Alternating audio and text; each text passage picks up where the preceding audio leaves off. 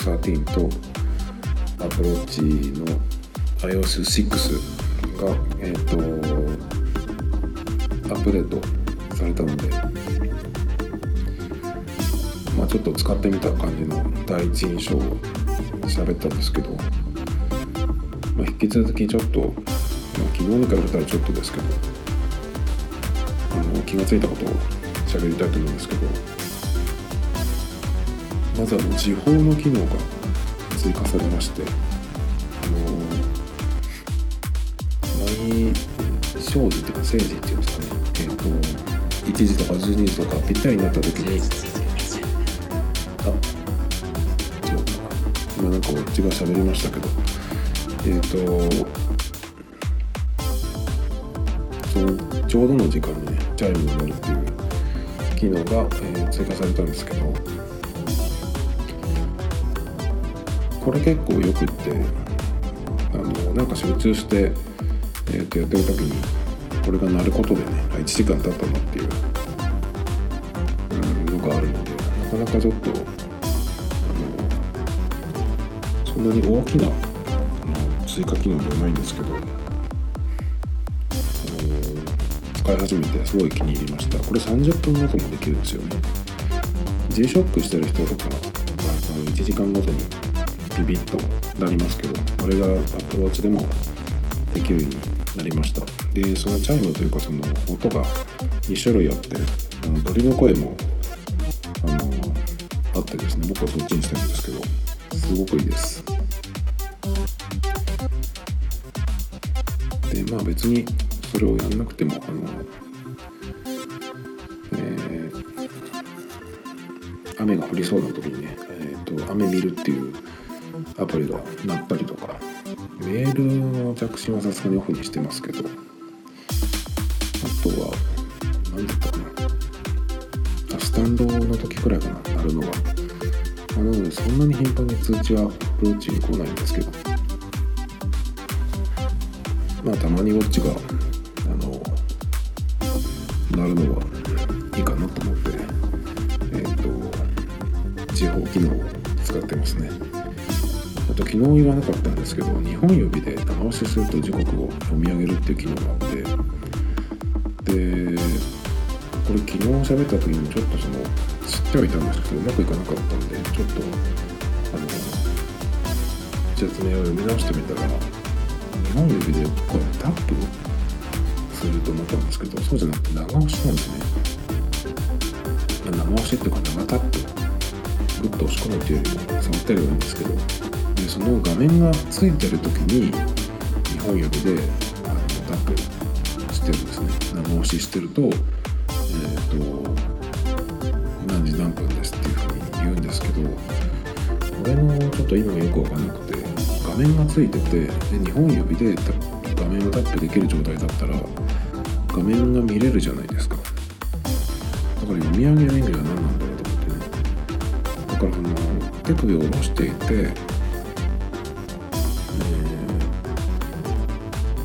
状態で2本指でタップするとかだったらねその画面が見れない状況で時刻を教えてもらう。っていうんだったらまだ分かるんだけど画面がその見れる状態で長押しする。っていうのがねなんかよく分かんなくてどういう使い道なんだろうっていう感じなんですよね。で他にはですね、と新しいフェイスデザインが追加されたんですけど昨日一通り触ってみてソーラーダイヤルっていうのが結構気に入って今それにしてるんですけどまあ毎日ね買えるのでこのフェイスは。なんですけどこのソーラーフェイスっていうのはなかなかなくてこれパッと見では何なのかよくわからないんですけどあの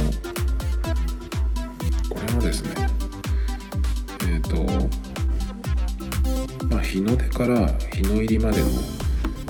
時間がパッと見てわかるっていう感じになってますねで今どの辺に太陽があるのかっていうのが分かるので最近なぜかその日の出日の入りが、まあ、季節の変わり目でその日の長さもちょっと変わってきてるのでそれもあってちょっと気になるっていうかねえーと、とそろそろ日の入りかなとかまあアプローチでそのコンプリケーションで見れるっていうのもあるんですけどこのソーラーダイヤルっていうのはなかなかえっ、と見方が分かってから面白くなってきてちょっとそれにしてるんですけど、えコンプリケーションも周りに4つ置けるので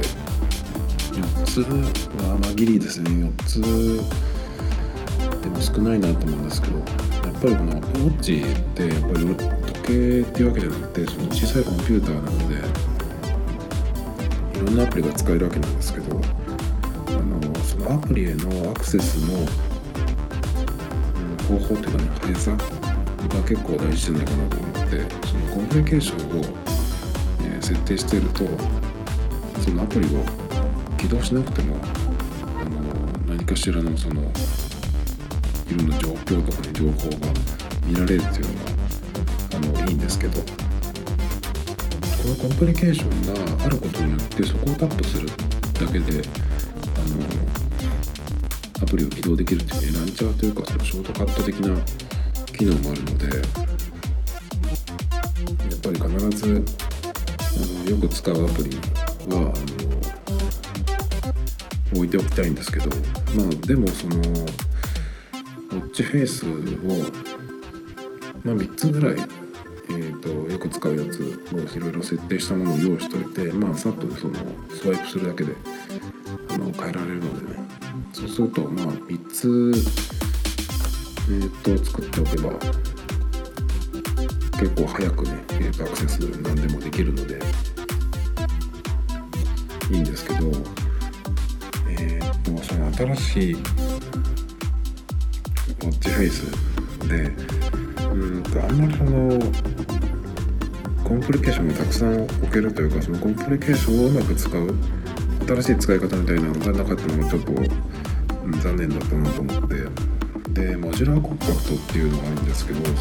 新しいフェイスの中に。でこれがねちょっと意味がわからなくて今までやったやつでインフォグラフモジュラーっていうのがそのモジュラーコンパクトにすごい似てるんですけどこのインフォグラフモジュラーっていうやつがえっ、と横の横のレイアウトって言ったらいいのかな？横の段になってる、え、っとレイアウトになってるんですがこれの真ん中のところが一番広くなってて、えー、と例えば株価とかをね設定するとそのグラフがバッと出たりとかね、えー、いう感じで、あのー、そこでしかね見られないようなケーションの使い方があるんですけどなんせここが、あの、やっぱりその特殊っていうかね一番その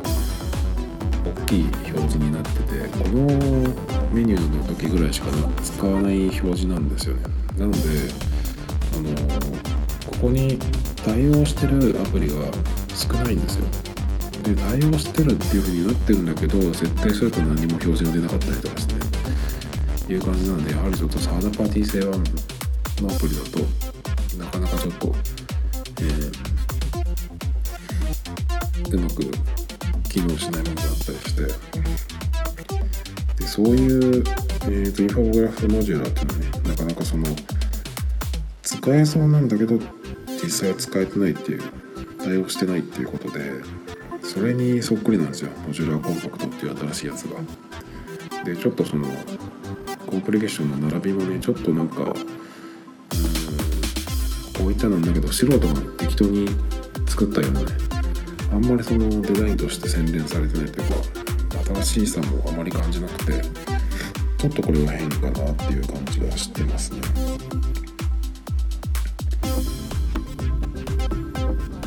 あの App Store がウォッチから直接あの見られるようになったんですけど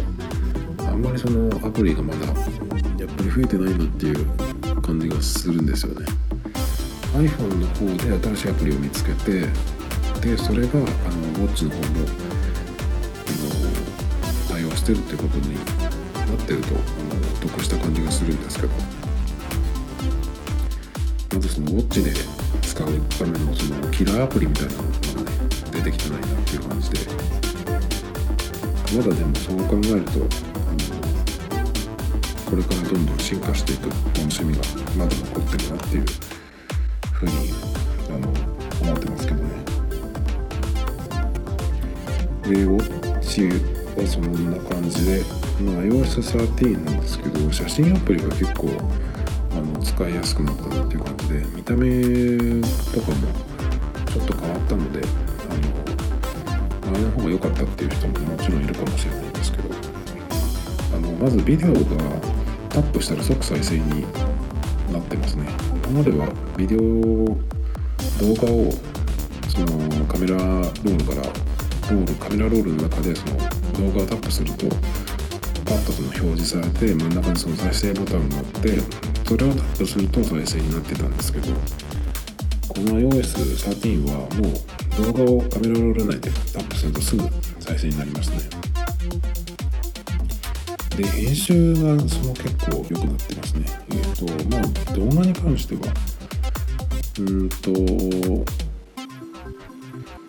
頭と後ろのいらない部分をカットするっていうことはできるんだけど、まあ、それ以上にね例えばその、えー、真ん中の部分がいらなくて最初と後ろもちょっと調整したいっていうふうになると、まあ、iMovie を使わないといけないんだけどそうじゃなければねえっ、ー、とまあパパッと、まあ、これはでも前の OS からもあったんですけどあのー、すごいナイスって思ったのがビデオなんだけど回転できるようになってましたね。再生じゃなくて編集のところで。なので結構その iPhone で、えー、と動画撮った時に縦で撮ったんだけど横になっちゃってるまた逆とかね。あとよくそのカメラを下に向けて撮ってる時によくなりやすいですよね。あの横に向けて、まあ、横画面にして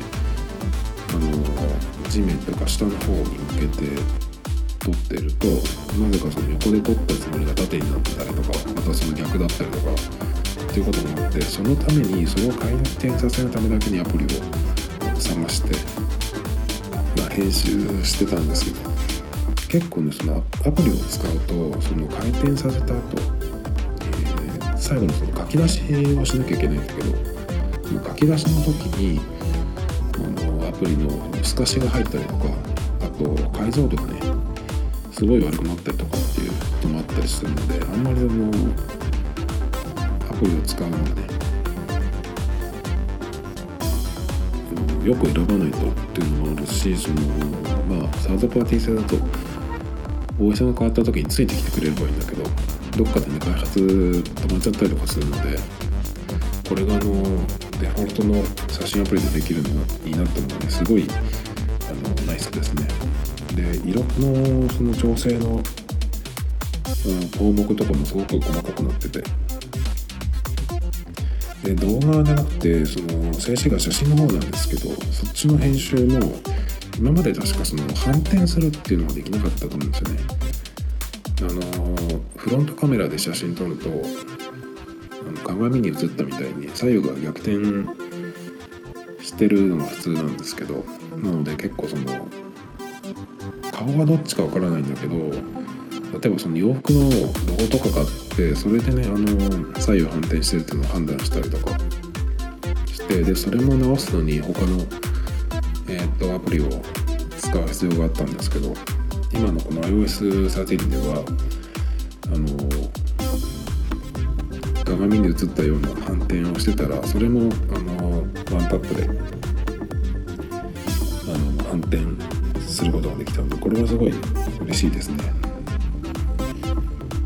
あとちょっと気になったのはあのアプリを新しく、うん、iOS13 になってから初めて起動するとあのポップアップが出て Bluetooth の許可をあのするかしないかっていうのが出るんですけどその時にあの Bluetooth のを使え使えるようにするかどうかっていうのと一緒にあの何て言うのかなあなたが近くにいるのを感知しますがみたいなことも聞いてくるんですよね。それがなんかどういうことを意味してるのかよく分かんなくて。なんかその Bluetooth を使うか使わないかっていうのはその例えばイヤホンとか外付けのキーボードとかそういうのをそのペアリングするっていう使い方がほとんどだったのでなんかその自分が近くにいるのを感知するっていうのは何なんだろうと思って何かその iPhone と自分が持ってるデバイスじゃなくてあの